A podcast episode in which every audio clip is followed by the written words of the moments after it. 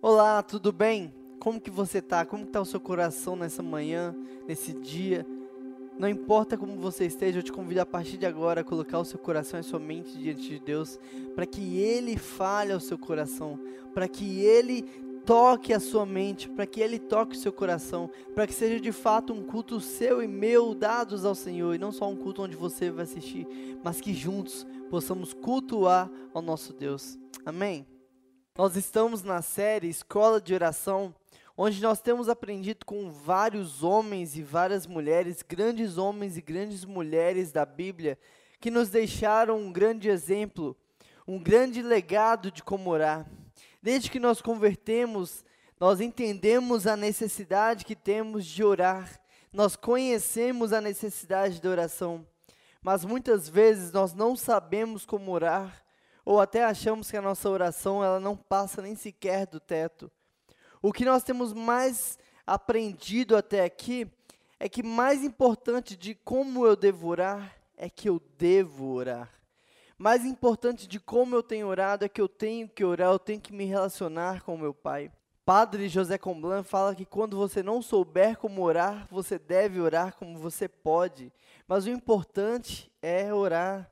O importante é o nosso relacionamento com Deus, porque é incoerente eu falar que sou cristão e a palavra cristão quer dizer pequeno Cristo, se eu não busco me relacionar com Ele todos os dias. É incoerente eu dizer que eu quero passar a eternidade ao lado de Deus, se eu não tenho vivido de forma que eu busco todos os dias me relacionar e conhecer Ele cada vez mais. É incoerente eu dizer que eu quero conhecer a Deus lá na eternidade, se hoje eu já tenho oportunidade e eu não quero conhecer Ele. Qual é o sentido de passar a vida ansiando chegar à eternidade, onde eu vou passar com alguém que eu não tenho tentado conhecer desde agora? Tá vendo? Não faz sentido. Não faz sentido eu viver ansiando, sonhando chegar na eternidade, no dia em que eu vou passar a eternidade com Deus, se hoje eu tenho a oportunidade de viver com Ele. Mas eu estou jogando só lá para frente, para o dia que eu morrer eu vou conhecer a Deus. Deus não entregou o seu Filho para morrer em nosso lugar, para que a gente o conhecesse no final da vida, mas para a gente conhecesse a partir de agora. A oração nos coloca em nosso devido lugar. A oração reconhece falhas do meu coração e admite a necessidade do intermédio de Deus na minha vida. A oração me evita de fazer coisas que me machucariam e machucariam o meu próximo. Porque quando nós agimos guiados pela nossa emoção, pelo nosso coração, fazemos sempre o que a emoção está mandando. E a emoção sempre nos faz agir pelo momento, pelo agora e na maioria das vezes fazendo o contrário do que de fato deveria ser feito. Por isso, a oração não deve ser feita depois que você já tiver cometido o erro, durante o tempo que você estiver cometendo o erro ou depois do erro. A nossa alma deve estar em constante espírito de oração o tempo todo, pedindo inspiração ao Espírito Santo para que saibamos qual decisão tomar. E aí agora eu devo orar, continuar em oração para que Ele me use através da minha escolha. E eu devo continuar em oração para agradecer pelo direcionamento e pelo livramento de ter feito escolhas erradas. O quanto você tem buscado sabedoria do alto, buscado sabedoria do Espírito Santo nas suas decisões. Quando você erra, você admite e pede perdão. E quando você acerta, você reconhece que toda honra e toda glória é de Deus, você é grato a Ele. Porque a oração ela não tem que ser um momento do meu dia, a oração tem que ser algo essencial, presente em todo o meu dia, presente em tudo que eu fizer. Eu estou dentro do ônibus, eu estou orando pela vida do motorista, pela vida do trocador de ônibus, por aqueles que sentam ao meu lado. Eu estou agradecendo pelos livramentos de ser assaltado ou de sofrer um acidente. Eu chego no trabalho, eu já estou em espírito de oração pedindo para que Deus me conduza, para que as minhas decisões ali reflitam o reino de Deus na vida daquelas pessoas. Eu vou embora para casa pedindo para que Deus abençoe o meu lar. Eu chego em casa pedindo para que Deus me use para levar paz e descanso ao meu lar nós devemos estar o tempo todo em oração. E hoje nós vamos falar sobre um grupo que conseguiu viver na prática e no dia a dia a oração. Um grupo que foi convidado pelo próprio Jesus para caminharem, para conviverem durante três anos pessoalmente com Ele. E que depois eles precisariam continuar aquilo que Cristo começou. Hoje nós vamos aprender a orar com os discípulos. Enquanto Jesus era crucificado, nós encontramos poucas informações nos textos de como os discípulos estavam, do que eles estavam fazendo, do que eles estavam pensando, de como eles estavam agindo. Mas o que eu imagino é que certamente eles ficaram sem chão, sem destino, sem saber o que fazer, para onde ir, o que falar, o que pensar, sem saber por onde começar. Imagina o que eles deviam estar pensando, o medo que eles deveriam estar passando, a angústia de não saber o próximo a dar. Porque há três anos eles tinham deixado tudo para trás para seguir um mestre. E agora esse mestre estava pendurado em uma cruz. Convido você a pegar a sua Bíblia aí, nós vamos ler alguns textos. Mas eu também convido você a anotar, porque como a gente já tem conversado, quando a gente anota, a gente retém muito mais daquilo que a gente tem aprendido. Então pega aí o seu bloco de anotações, pega a sua Bíblia, porque a gente vai passear em alguns textos do Novo Testamento agora. E o primeiro texto que você vai abrir é Lucas, capítulo 24, e nós vamos ler do versículo 36 até o versículo 49. Lucas 24, 36 ao 49. Vamos ler?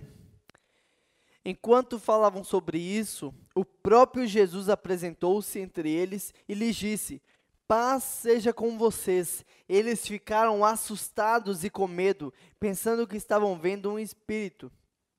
Ele lhes disse: Por que vocês estão perturbados e por que levantam dúvidas no coração de vocês? Vejam as minhas mãos e os meus pés, sou eu mesmo. Toquem-me e vejam. Um espírito não tem carne nem ossos como vocês estão vendo que eu tenho. Tendo dito isto, mostrou-lhe as mãos e os pés. E por não crerem ainda, tão cheios de alegria e de espanto, lhes perguntou: Vocês têm aqui algo para eu comer? Deram-lhe então um pedaço de peixe assado e ele comeu na presença deles. E disse: Foi isso que eu falei enquanto ainda estava com vocês. Era necessário que se cumprisse tudo a meu respeito que está escrito na lei de Moisés, nos profetas e nos salmos. Então lhes abriu o entendimento para que pudessem compreender as Escrituras. E lhes disse: Está escrito que o Cristo haveria de sofrer e ressuscitar dos mortos no terceiro dia, e que em seu nome seria pregado o arrependimento para perdão de pecados a todas as nações, começando por Jerusalém. Vocês são testemunha dessas coisas. Eu envio a vocês a promessa de meu Pai. Mas fiquem na cidade até serem revestidos de poder do alto. Nós já vamos continuar a leitura, ler outros textos, mas antes eu quero te convidar a fechar os seus olhos e orar agora. Porque aqui é interessante que o texto fala que lhes foi dado entendimento, que a mente deles foi aberta para que eles pudessem compreender as Escrituras. Eu posso passar um mês preparando uma mensagem, dando meu melhor na homilética.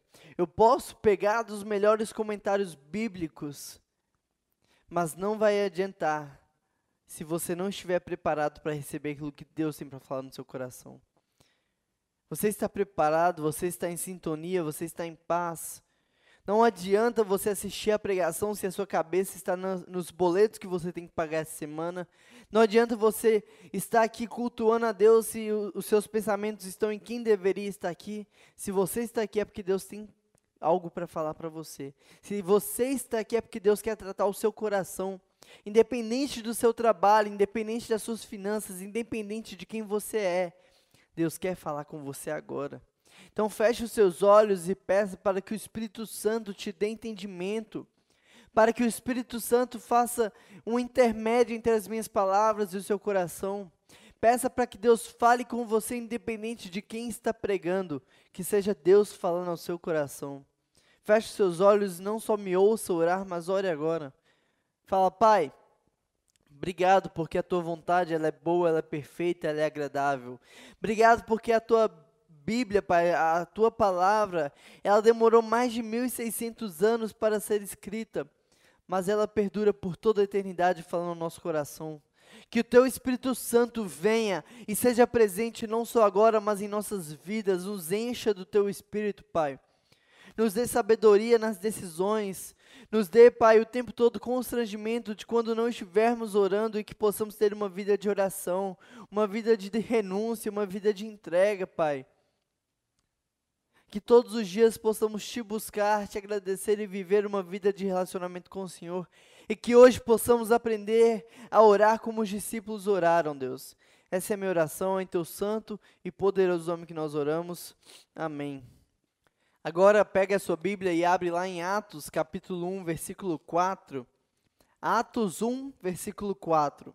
Certa ocasião, enquanto comia com eles, deu-lhes esta ordem: não saiam de Jerusalém, mas esperem pela promessa de meu Pai, da qual eu lhes falei.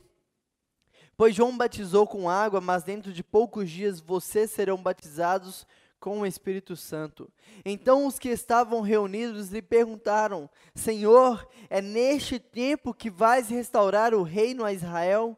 Ele lhes respondeu: Não lhes compete saber os tempos ou as datas que o Pai estabeleceu para a sua pela sua própria autoridade, mas receberão poder quando o Espírito Santo descer sobre vocês, e serão as minhas testemunhas em Jerusalém, em toda a Judéia e Samaria e até os confins da terra. Agora vamos lá para Atos 2:1. Chegando o dia de Pentecostes, estavam todos reunidos num só lugar. De repente veio do céu um som como de um vento muito forte, e encheu toda a casa na qual estavam assentados. E viram o que parecia línguas de fogo, que se separaram e pousaram sobre a cabeça de cada um deles. Todos ficaram cheios do Espírito Santo e começaram a falar noutras línguas, conforme o Espírito os capacitava. Interessante que aqui a gente aprende com os discípulos em três momentos, na verdade em dois momentos, porque o de Atos é paralelo com o de Lucas, onde os discípulos ali eles uh, viram Jesus morrendo e aí eles ficam na dúvida e aí Jesus reaparece ressurreto e eles dão uma ordenança. E é o primeiro aprendizado, a primeira coisa que a gente aprende aqui com os discípulos, você que está anotando, anota aí, é que eles obedeceram. Lucas 24, a gente viu Jesus falando assim: Eu envio a vocês a promessa de meu Pai, mas fiquem, fiquem na cidade, até serem revestidos de poder do alto. A primeira lição que a gente aprende aqui com os discípulos, então, é a obediência, porque acabaram de acontecer aqui os dois maiores fatos da história da humanidade. O primeiro foi a morte de Jesus. E você pode ser ateu, você pode ser um historiador, não tem como você negar que o maior fato da história da humanidade foi a morte de Jesus. Porque existe antes e depois da morte de Jesus. Tanto que nós estamos no ano de 2021, após a morte de Cristo. Antes de Cristo, nós éramos condenados ao inferno. Era pesado, era cruel, era morte, era escuro. Depois de Cristo, é vida, é alegria, é propósito. Não é Cristo que manda as pessoas para o inferno, são as próprias pessoas que escolhem ir para lá por não quererem viver uma vida com Deus. Porque Deus nos promete que estará conosco até o fim dos tempos. Estevão, um pouco mais para frente, em Atos, no capítulo 7, estava sendo apedrejado. Ele olhou para frente e Cristo estava lá. O texto fala que ele estendeu as mãos, o seu rosto transfigurou e ele morreu. Ele morreu alegre, mesmo sendo apedrejado, porque ele sabia que Cristo estava com ele até no seu leito de morte. Se você viveu uma vida com Cristo, lá no fim da vida, velhinho em hospital, Ele vai estar lá para não te deixar passar pela morte sozinho. Antes de Jesus, a morte era um mistério. Mas Jesus passa pela morte e agora nos mostra que podemos passar também, porque após a morte também estaremos com Ele. Mas para quem não quis Ele em vida, Ele também não vai querer na eternidade. O segundo maior acontecimento da história, nós também lemos o Espírito Santo dando poder aos discípulos para eles continuarem o trabalho que Cristo tinha começado. Quando Jesus morreu, os discípulos devem ter ficado sem chão sem destino, sem saber o que fazer, para onde ir, achando que o plano tinha acabado. Mas ao terceiro dia, no domingo, ele aparece para as mulheres e depois para os discípulos. E aí Jesus passa 40 dias convivendo, dando instruções, sendo ainda mais intencional com eles. Em uma dessas conversas com os discípulos, um ponto se destaca. Jesus fala assim: Olha, vocês estão muito animados. Eu vejo que vocês querem pregar o que eu fiz por todo mundo. Vocês querem testemunhar os meus feitos. Mas calma, não é hora. Espera. Esperem. E só vão quando vocês estiverem revestidos de poder do alto. Jesus aparece aos discípulos após a sua morte e ressurreição e dá uma única orientação para eles: fiquem em Jerusalém até que sejam revestidos com o poder do alto. Note que Jesus fala com eles para que eles fiquem na cidade, mas não fala o prazo, não fala o porquê. Eles não sabem sequer quanto tempo ainda ficariam ali. Hoje nós temos vivido desesperados com o dia de amanhã. E quantas vezes permitimos que a nossa ansiedade tome conta de nós e até nos atrapalhe em nossas orações e em nossos relacionamentos? Quantas vezes você, durante a oração, começou a, a pensar no amanhã, a não orar pelo amanhã, mas a deixar que o amanhã te atrapalhasse na sua oração? E é essa a tática de Satanás: é te distrair todas as vezes que você for falar com Deus. É ao invés de Deixar que você entregue e confie na sua preocupação é transformar sua preocupação numa ansiedade para que você deixe de orar e comece a premeditar o amanhã. Comece a deixar de lado o seu relacionamento com sua esposa, com seu marido, com a sua família, tentando premeditar o que vai acontecer amanhã. E aí nós trocamos a paz que excede todo entendimento por querer controlar do nosso jeito. Trocamos sermos guiados pelo Deus Criador que nos ama acima de tudo, por querer que seja feito do meu jeito. Aqui nós vemos o nível de confiança dos discípulos. Eles não questionaram, eles não murmuraram, eles simplesmente obedeceram. E o exemplo deles aqui é que obediência nem sempre é agir, obedecer também é esperar. E talvez obedecer a um espere seja mais difícil do que obedecer a um vá.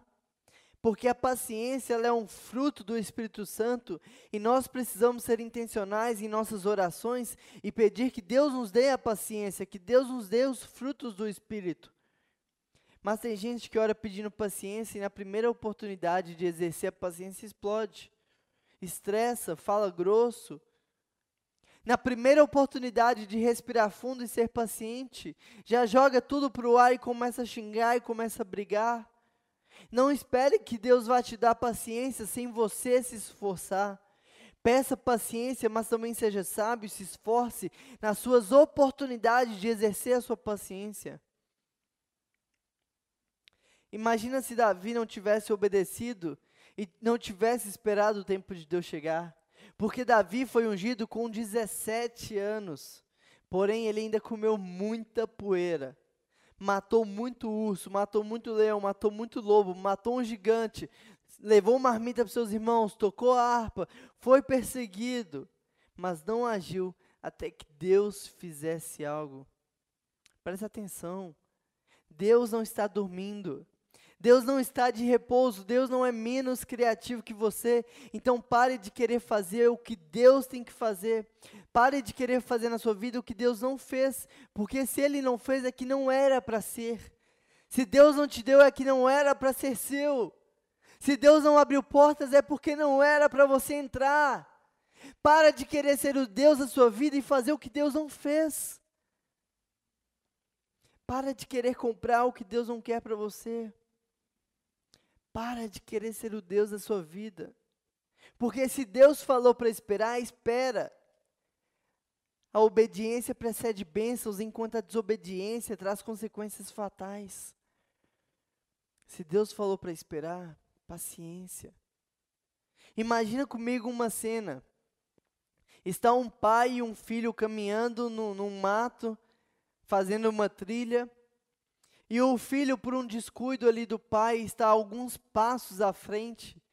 E quando o pai percebe, o filho está em cima de um trilho de trem e o trem se aproxima. Imediatamente o pai grita: Filho, espera! Mas o filho, por teimosia, prefere, em cima do trilho, virar para trás e discutir e argumentar o porquê ele não deveria esperar. Infelizmente, a gente já pode imaginar o fim trágico dessa história. Agora, imagina comigo que o pai e o filho estão ali fazendo essa mesma trilha e por um descuido o filho corre um pouco à frente do pai. O pai, atento, percebe que o filho está para pisar no trilho de trem, vê o trem se aproximando e grita: Filho, espera! E o filho, imediatamente, em obediência, para, olha para trás e espera. Um, um acidente fatal foi evitado. Qual é o seu nível de confiança com o pai de quando ele disser espere? Você vai parar e esperar sem questionar porque sabe que ele está fazendo o melhor para você porque você sabe que Ele sabe o que é melhor para você. Quantas vezes Deus nos fala, filho, não faça. E eu falo, eu vou, eu vou fazer, mas é para te provar que vai ser bom. Deus fala, não entra nesse emprego e você fala, eu vou entrar, mas eu vou te provar que eu vou continuar te servindo lá.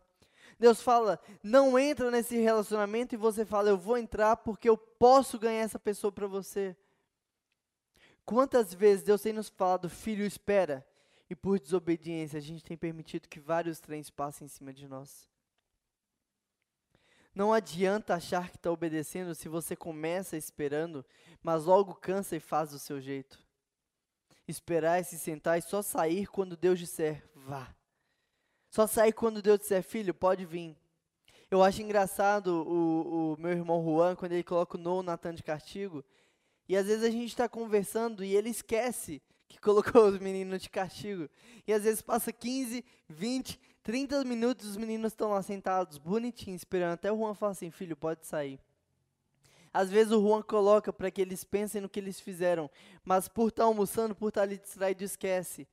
Mas é muito interessante de ver a obediência do Dom e do Natan.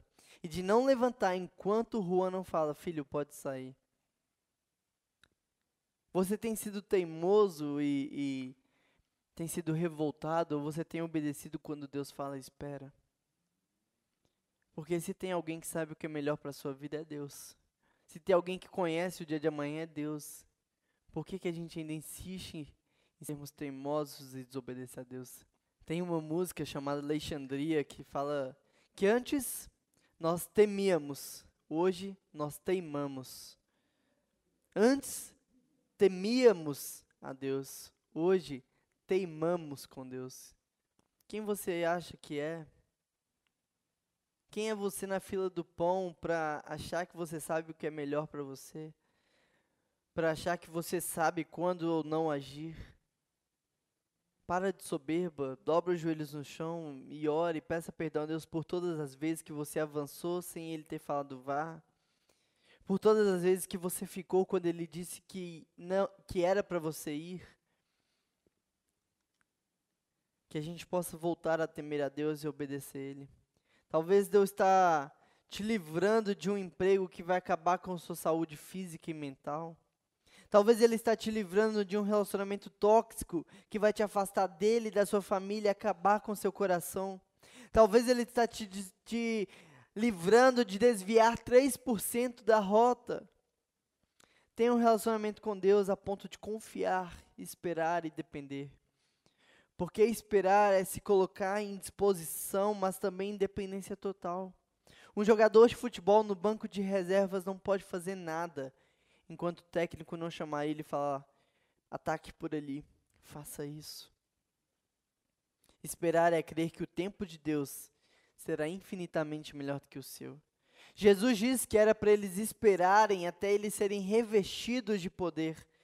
Jesus não disse para eles estudarem teologia até serem revestidos ou irem fazendo outra coisa. Jesus disse que eles seriam revestidos e eles permaneceram. Você tem sido obediente a Deus quando Ele diz para você esperar? Porque não adianta obedecer de forma maquiada, mas enquanto você espera, você vai fazendo do seu jeitinho. Deus mandou esperar o momento certo chegar, mas até lá você vai improvisando. E os discípulos ali naquela conversa com Jesus após a ressurreição, eles escutam uma única direção: esperem. Esperem. Fiquem na cidade até serem revestidos de poder do alto. Interessante porque hoje, quando queremos fazer algo, a primeira coisa que buscamos é conhecimento, é pesquisar, é saber sobre, é, é estudar.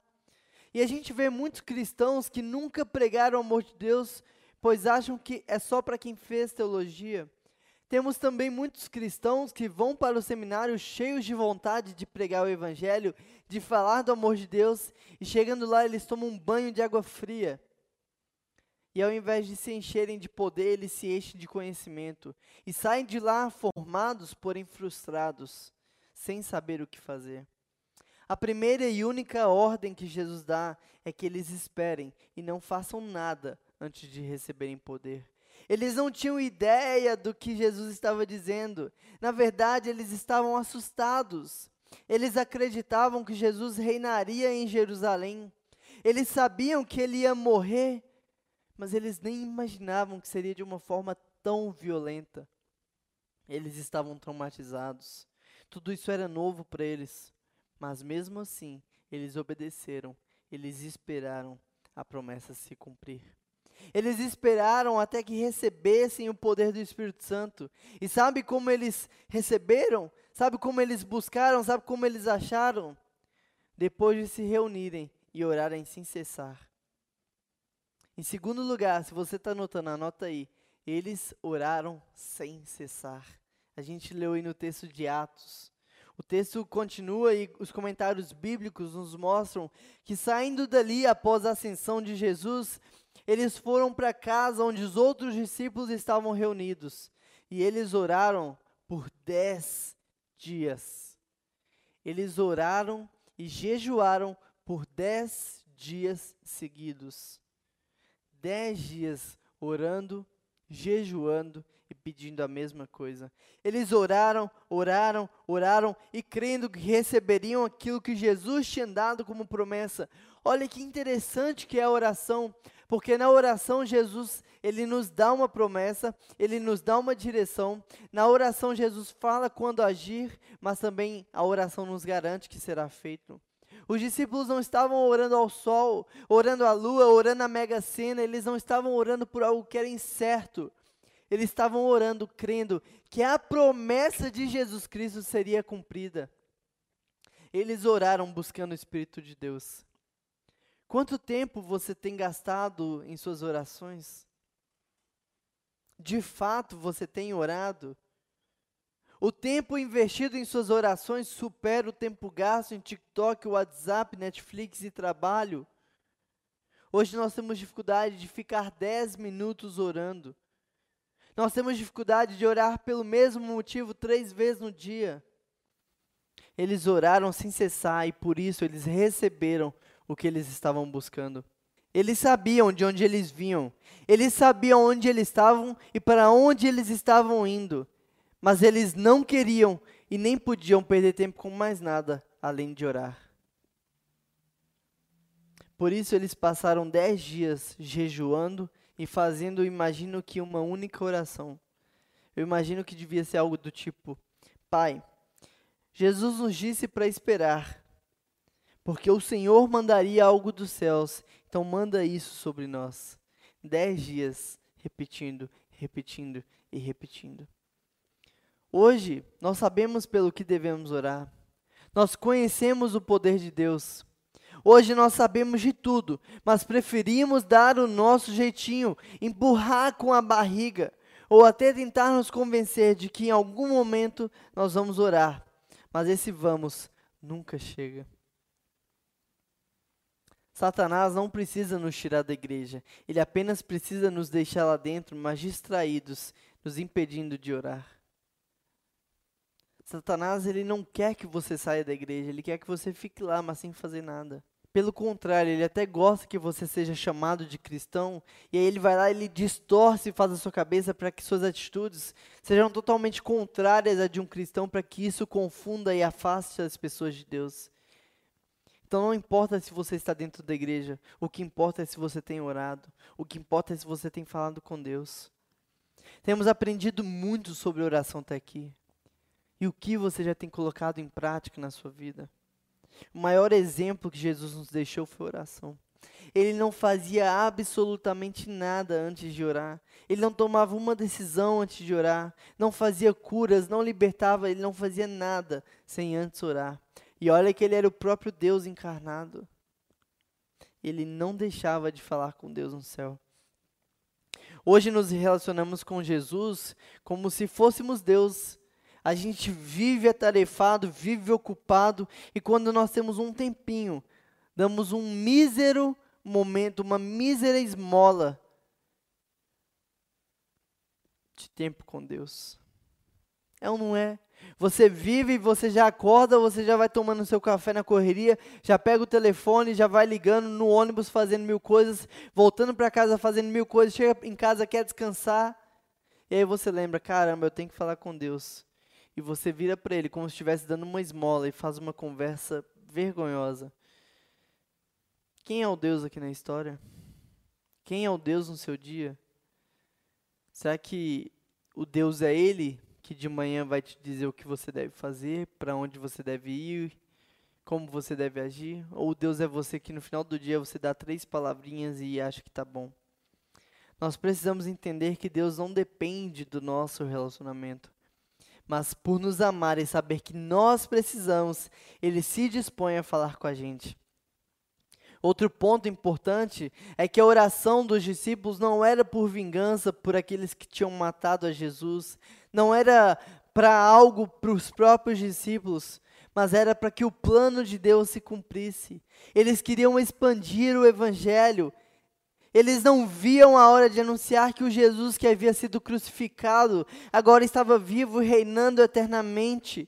Aqui é um verdadeiro exemplo do que o salmista diz no verso 37 de Salmos, quando ele fala: Deleite-se no Senhor e Ele atenderá aos desejos do seu coração. Porque muita gente lê focando no Ele atenderá aos desejos do seu coração. Mas o foco tem que ser no deleite-se no Senhor. Sabe por quê? Porque quando eu deito a minha cabeça no Senhor, eu escuto diretamente o seu coração. E quando eu escuto o coração de Deus, eu escuto os sonhos de Deus, eu vislumbro de tal forma que eu fico apaixonado com aquilo que Deus sempre vai fazer. E Ele atende não é aos desejos do meu coração, mas aos desejos dele, que agora são os desejos do meu coração. Entende?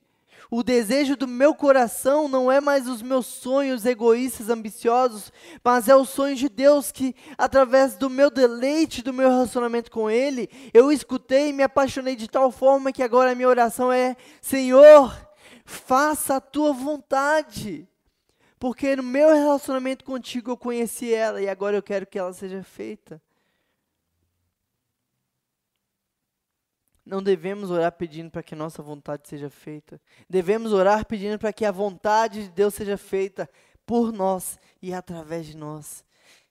É isso que quer dizer: venha a nós o vosso reino. É que através da minha vida as pessoas conheçam a tua vontade. Hoje nós temos a liberdade de pregar de Jesus onde e quando quisermos, mas o quanto nós temos aproveitado o quanto nós temos orado para que Deus nos dê oportunidades. O quanto temos orado para que Deus abra os entendimentos, para que Deus quebrante os corações, para que Deus abra os olhos. Ao invés de nós assistirmos a um culto em espírito de oração para que Deus nos fale e quebrante e haja arrependimentos, a gente assiste o culto hoje procurando o que me agrada, procurando o que criticar, procurando a fala do irmão, procurando uma música que não gostou. Entenda o seu lugar no mundo. Deus é o centro, não você. Qualquer esforço que você faça deve ser para glorificar o nome de Deus. Então para de basear a sua rotina em suas necessidades financeiras e profissionais e assim como os discípulos, se baseie naquilo que Deus tem te revelado, que Deus vai te revelar através do seu relacionamento com ele. Se os discípulos não tivessem tido um momento de conversa com Jesus, eles não saberiam que eles deveriam esperar e que em algum momento viria o poder do Espírito e aí eles iam agir. Então, se você não ora, não adianta você querer que Deus te revele, que Deus te mostre, que Deus te fale, porque é através da oração que Deus vai te falar: filho, não é isso que eu tenho, filho, não é esse emprego que eu tenho para você, filho, não é esse relacionamento, filho, não é assim que você tem que agir, filho, peça perdão. É no relacionamento que Deus, como um pai, vai te falar: filho, tá errado, muda. Mas você fechou seus olhos, fechou seus ouvidos e tem seguido a sua vida sem prestar atenção naquilo que Deus sempre te falar. Lucas menciona com frequência os cristãos primitivos dedicando tempo à oração. Quando eles voltam para casa depois do corrido no Monte das Oliveiras, onde eles se encontravam, e aí a gente olha para aquele aposento, nós vemos homens e mulheres, incluindo Maria, a própria mãe de Jesus, perplexos, porém empolgados, pondo-se em oração. Então nós sentimos uma forte identificação com eles. Porque todo aquele que reconhece o nome de Jesus, que o adora, que estuda a sua palavra, é chamado para ser povo de Deus, povo de oração e de adoração. É por meio da adoração e da oração que, mesmo estando na terra, nos encontramos como igreja para partilharmos com Jesus a vida no céu, onde ele se encontra.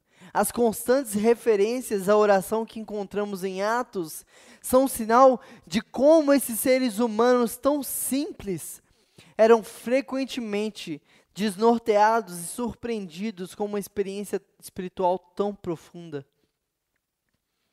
Os apóstolos e os outros que os acompanhavam viram que suas histórias estavam intimamente ligadas com a história do que Jesus continuava fazendo e ensinando. A sua vida está ligada com o que Jesus está fazendo no mundo. O seu caminho está ligado com o caminho que Jesus quer que você trilhe. Os seus sonhos estão ligados com os sonhos de Deus. O seu propósito de vida está ligado com o propósito de Deus. Porque o plano de Deus é relacionamento com Ele e com as pessoas. Talvez o seu plano está sendo ganhar dinheiro e esbanjar em cima das pessoas. A oração tira a sua vida do rumo que você quer trilhar e coloca de acordo com o que Deus está fazendo no mundo. E não tem nada melhor. Da ascensão em diante, a história dos seguidores de Jesus se desenrola em ambas dimensões. A propósito, essa é a razão para ter havido uma inevitável colisão frontal com o templo porque esse era considerado o ponto-chave, o local onde havia o encontro de céu e terra. E aí a ascensão e ressurreição de Jesus estão trazendo algo revolucionário para o mundo. E os seguidores de Jesus estão, através da oração e da adoração, buscando que venha do céu isso que Jesus prometeu que viria. Para que assim eles possam gritar sobre o reino de Deus para os quatro cantos da terra.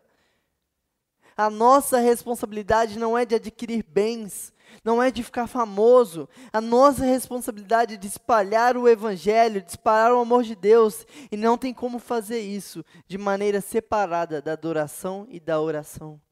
Não tem como você querer que os seus pais, que os seus filhos, que os seus colegas de trabalho conheçam a Deus se você não tem uma vida de oração e de adoração.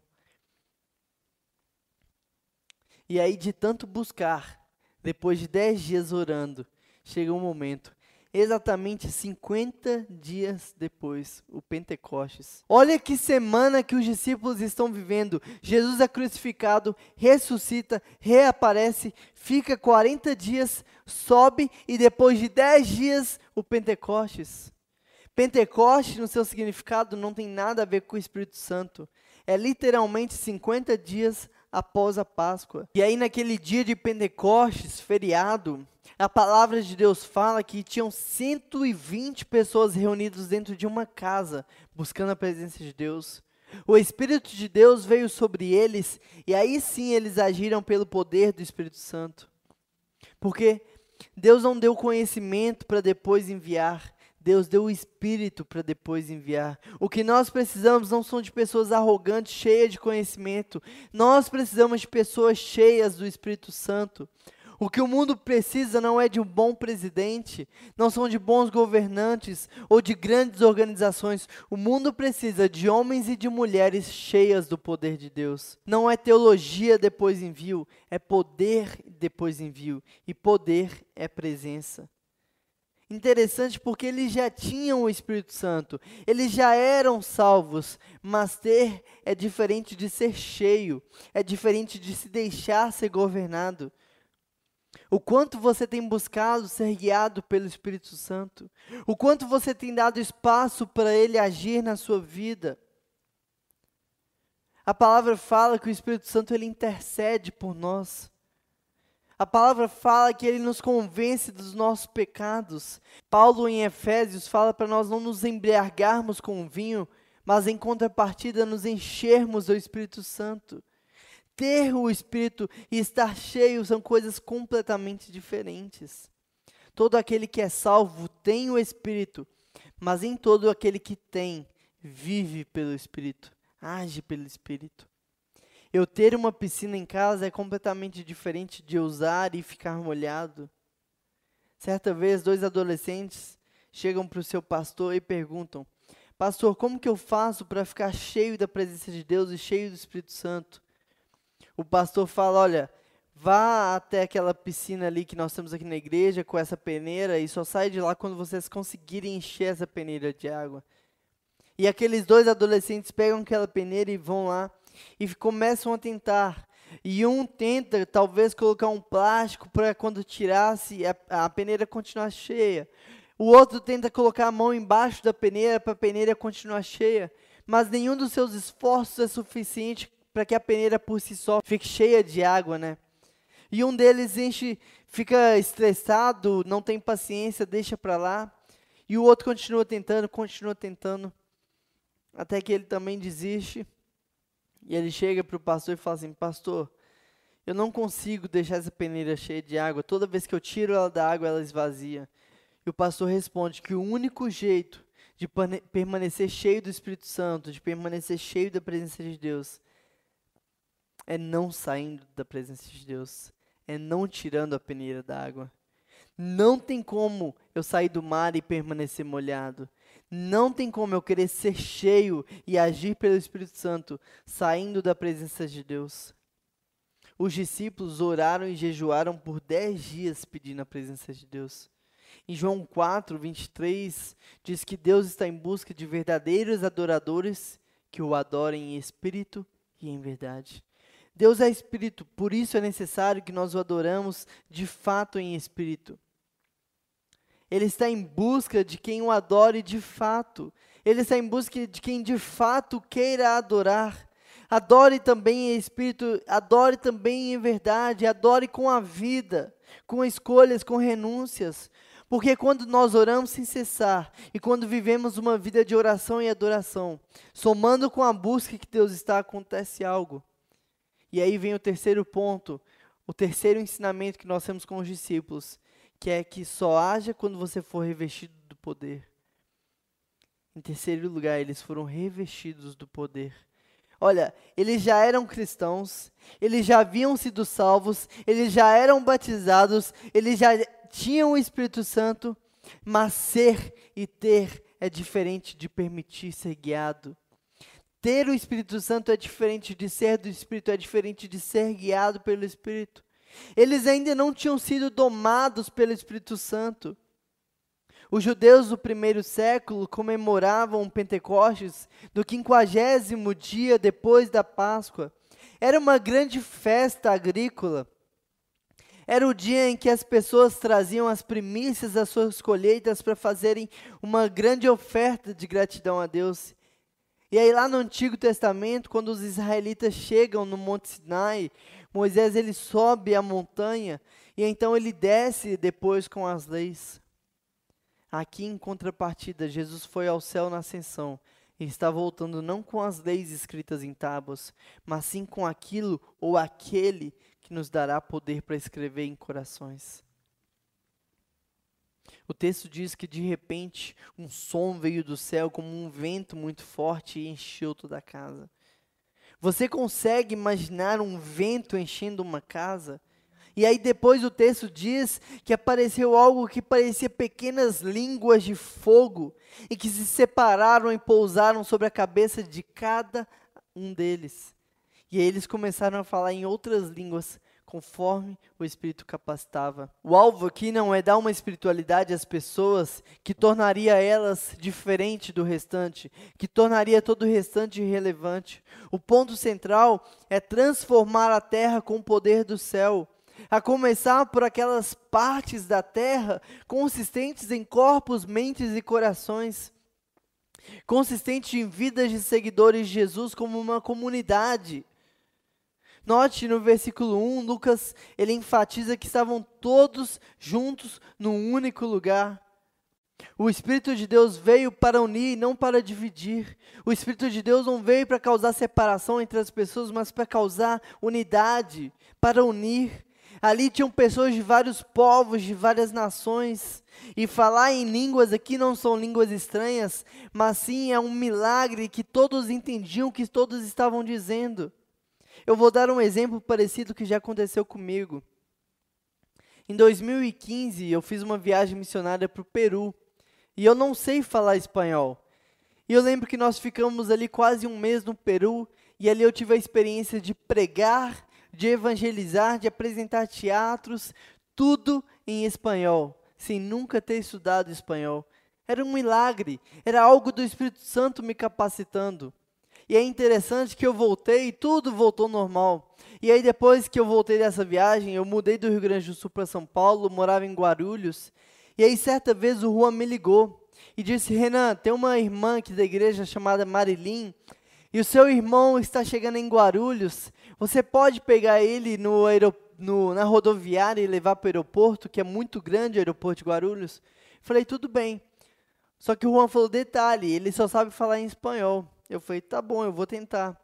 Interessante que naquele dia eu não tive o dom do Espírito Santo e a minha esposa até me zoou, porque na mesma frase eu falava português, espanhol e inglês e não conseguia falar nada.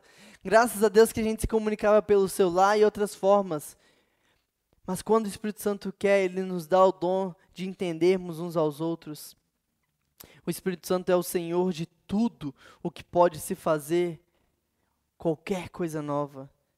Tudo que está disponível através do Espírito Santo a todos aqueles que clamam por seu nome. Há uma diferença muito grande nos discípulos antes e depois do Pentecostes, não por causa do feriado, mas por causa do revestimento do poder do alto.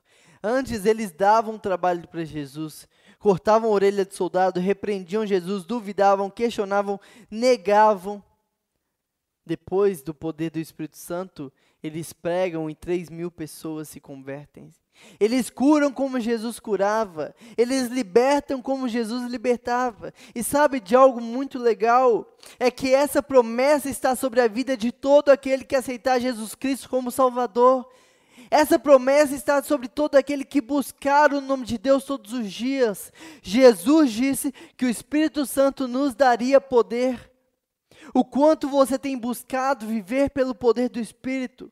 Porque cristianismo é poder. Paulo fala que ele não se envergonha do Evangelho, por quê? Porque o Evangelho é o poder de Deus para salvar, para curar e para libertar. Se você é cristão, você precisa ter poder. Não existe cristianismo sem poder. Se o cristianismo é poder, também não pode haver um cristão sem poder. O quanto você está revestido desse poder. Mas esse poder, ele não é para que a sua pregação seja melhor. Esse poder não é para que você seja destacado e aplaudido. Esse poder é porque a sua família precisa desse poder, seus vizinhos precisam desse poder, seus colegas de faculdade, seus colegas de trabalho, eles precisam desse poder na sua vida. Porque quando você estiver revestido do poder de Deus, por onde você for, tudo vai transformar. Por onde você for, pessoas vão ser curadas. Por onde você for, pessoas vão ser libertas. Por onde você for, pessoas vão ter suas vidas transformadas. Quando todos estivermos revestidos desse poder, nossas casas estarão cheias de pessoas querendo conhecer mais de Deus. Todos os bancos da igreja estarão cheios de pessoas querendo adorar a Deus. E o evangelho vai se expandindo cada vez mais. Você já tem esse poder? O que, que evidencia que você tem esse poder? Qual a prova desse poder na sua vida? As pessoas que vivem com você têm visto o fruto do Espírito na sua vida. Olha o que diz em Gálatas: mas o fruto do Espírito é o amor, o gozo, a paz, longanimidade, benignidade, a bondade, a fidelidade, a mansidão, o domínio próprio. Contra essas coisas não há lei. Se você tem o Espírito Santo te revestindo, esses frutos têm que ser uma verdade na sua vida. Esses frutos têm que ser os elogios que as pessoas têm a fazer de você. O quanto você tem buscado. Sabe o que esse poder também faz? Ele tira medo. Após a morte de Jesus, os discípulos ficaram trancados, com medo, sem saber o que fazer, sem saber para onde ir, sem saber qual seria o primeiro passo a dar. Mas após o revestimento, eles arrombaram a porta, saíram e pregaram, e o texto fala que 3 mil pessoas aceitaram a Jesus. 3 mil pessoas dizendo: Eu também quero esse reino de Deus, eu também quero ser liberto, eu também quero ser salvo. Hoje nós estamos paralisados pelo medo. Nós temos medo de não saber falar, de não saber explicar, de não saber falar da escritura. Nós temos medo de relacionar, de fazer amigos. Temos medo de não dar conta. Temos medo de não ter dinheiro, temos medo de casar, de ter filhos. Medo de se envolver em ministérios, medo de abrir células, medo de amar, medo de perdoar, medo de dar testemunho.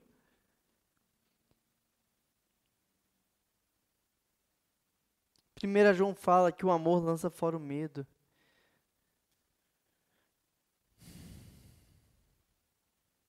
Cristão e medo não tem que estar na mesma frase. Cristão e poder tem que estar na mesma frase.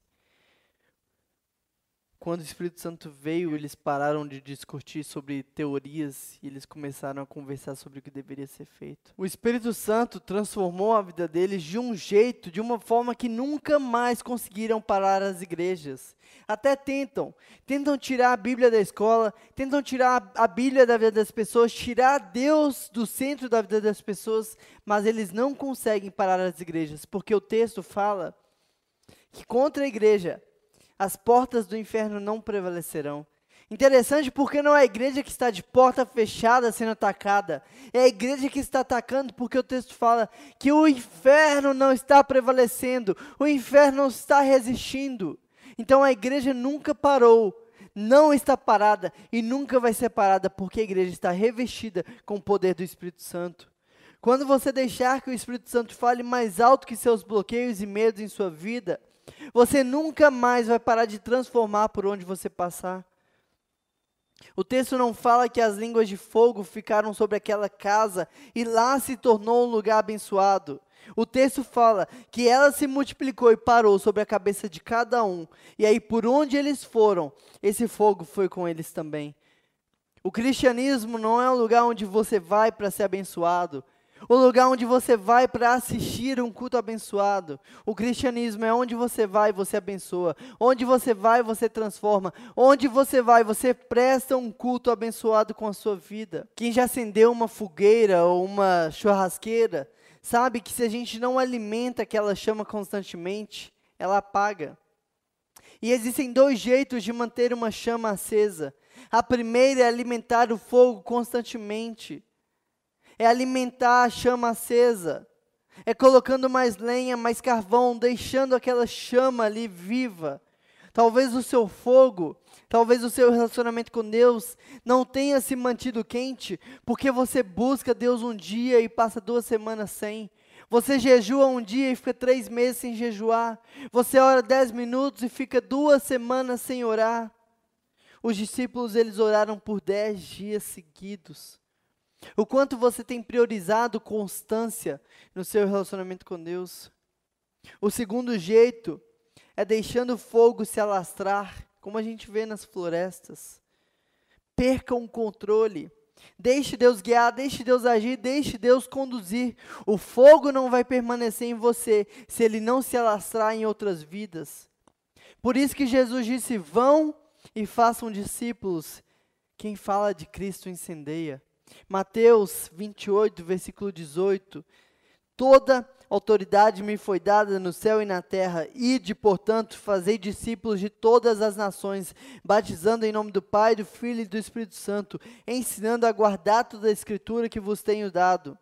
E eis que estou convosco todos os dias, até a consumação do século. Vocês receberão poder e serão minhas testemunhas, Judeia, Samaria e até os confins da terra. Sabia que quando Jesus foi a Samaria, ele foi tão maltratado que ele foi quase chutado de lá? João, o discípulo do amor, ele queria pedir a Deus para que mandasse fogo e acabasse com aquele povo, de tanta raiva que ele ficou. Sabe onde eles vão logo que são revestidos de poder? Para Samaria. É isso que o Espírito Santo faz. Ele nos faz perdoar, ele nos faz amar, ele nos faz nos renunciarmos. Imagina Jesus dizendo: Vocês vão pregar em Jerusalém, na Judéia e em Samaria. João, prega em Samaria. E João vai. Aquele que queria matar, agora quer amar. Deus muda a vida da gente. Por isso não tem como receber o Espírito Santo, receber Cristo e permanecer do mesmo jeito. Tudo precisa mudar. Sua vida precisa mudar radicalmente. Testemunha do grego é literalmente mártires. Sofrer um martírio é não negar a Cristo mesmo em circunstâncias de ameaças. Hoje a gente nega Ele mesmo sem ninguém nos ameaçar. Negamos quando deixamos de passar um tempo orando para trabalhar ou ficar no celular. Negamos quando desobedecemos. Negamos quando preferimos o nosso prazer. Negamos quando não buscamos. Negamos quando negligenciamos o poder do Espírito. No livro de Atos fala que os mágicos e feiticeiros chegavam para os apóstolos e falavam: Quanto vocês querem para nos dar esse poder? Por quanto vocês nos vendem esse poder? Cara, a sombra de Pedro cobria os doentes, eles ficavam curados. Paulo expulsava demônios e as pessoas ficavam impressionadas com esse poder. O que é esse poder? Que poder que é esse? Quanto vocês querem?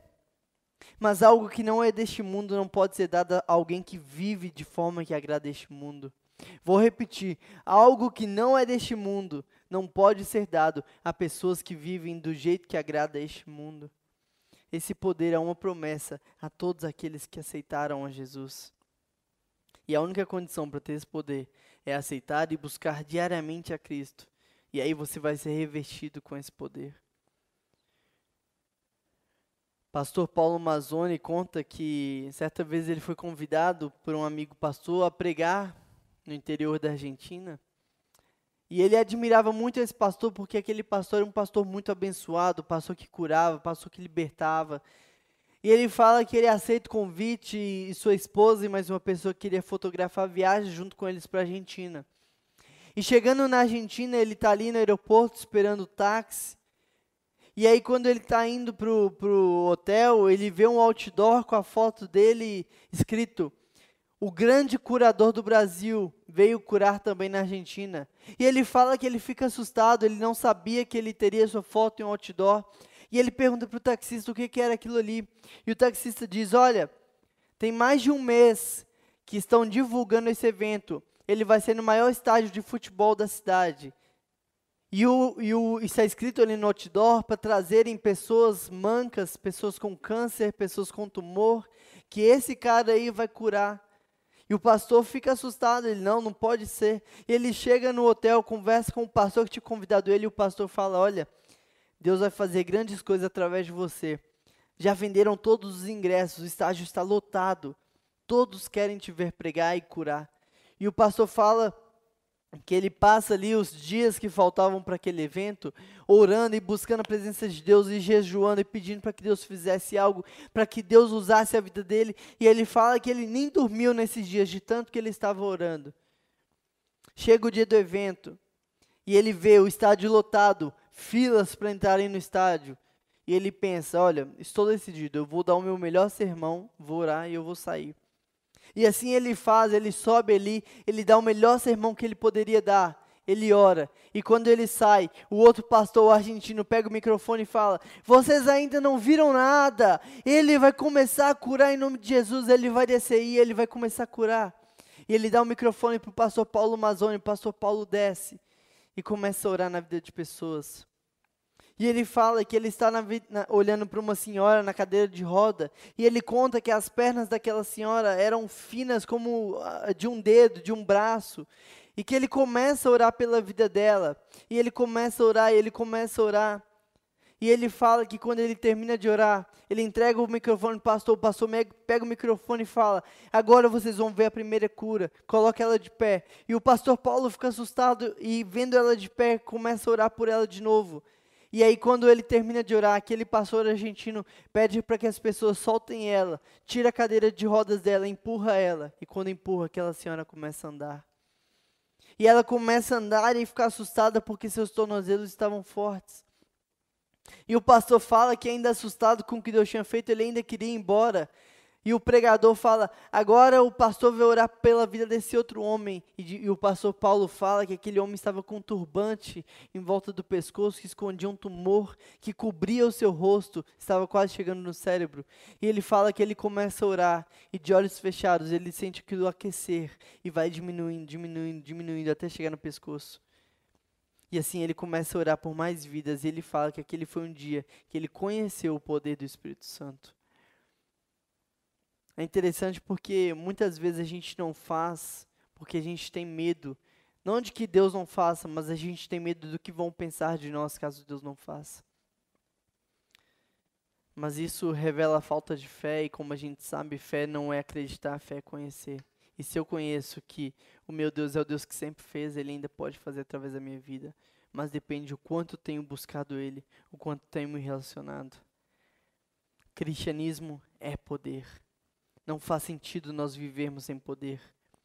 Tem poder disponível para quem buscar. O que a gente aprende com os discípulos hoje é que a oração precede a obediência e que muitas vezes obedecer também é esperar. Em segundo lugar, a gente aprende que a oração precisa ser constante. Em terceiro lugar, a gente aprende que nossa oração deve buscar se revestir do Espírito Santo. A solenidade da ascensão direciona nosso olhar para o alto para além das coisas terrenas e ao mesmo tempo nos recorda da nossa missão que Deus nos deu aqui na terra, de pregar o Evangelho. Mas para isso nós precisamos aprender a orar, aprender a buscar e aprender a agir pelo Espírito Santo. Vamos orar? Deus, nos ensine a agirmos através do Teu Espírito, Pai.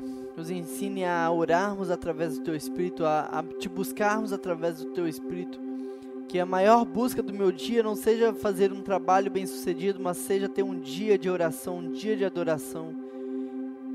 Que eu possa dormir satisfeito não quando eu tiver cumprido aquilo que eu tenho para fazer no trabalho ou em família, mas quando eu tiver orado durante o dia todo e te buscado e te adorado, Pai. Revista a tua igreja com teu poder, que possamos ser pessoas cheias e que por onde a gente passar tudo seja transformado, Pai. Essa é a minha oração em teu santo e poderoso nome que nós oramos. Amém.